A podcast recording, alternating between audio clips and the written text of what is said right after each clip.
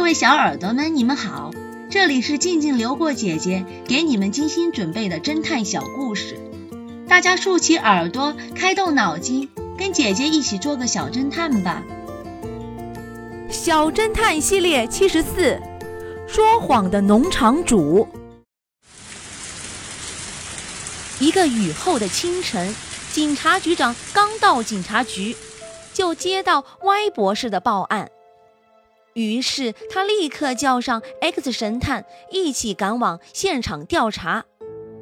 据 Y 博士说，今天早上八点，他来到研究所，正要打开实验室的门时，发现门没锁。Y 博士赶紧冲进门，发现桌子上的物品被翻得乱七八糟，放在抽屉里的研究报告不见了。我昨天晚上十点多才回家的，当时研究所里一个人都没有。歪博士补充道：“我走的时候确定锁门了。能越过研究所严密的防盗系统，这个小偷要么是个厉害的惯犯，要么是个对研究所十分了解的人。要是有人注意到昨晚的情况就好了。”警察局长这样想着。便朝窗外看了看，研究所周围没有民居，只是在不远处有一家农场。五分钟后，警察局长和 X 神探来到了这家农场。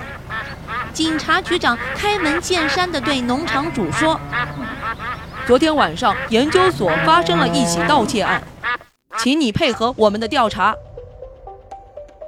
小偷可真可恨啊！可惜我昨天晚上一直在鸭棚里，没注意到什么动静，提供不了什么线索。X 神探问道：“你在鸭棚做什么？”家里养的十几只母鸭子在孵蛋，我昨天晚上一直在等待小鸭子的诞生。X 神探思索了一会儿，他说道：“你在说谎。”小侦探们，你们推理出真相了吗？把你们的想法留在评论区，与其他的小朋友一起来讨论吧。姐姐会在下一集末尾告诉你们真相哦。记得订阅小侦探，这样就不会迷路了。下毒的黑手，这个故事的真相是：麦克事先将毒封在冰块里，汤姆喝到最后，冰块融化了。毒就融到了酒里，X 神探的推断是正确的。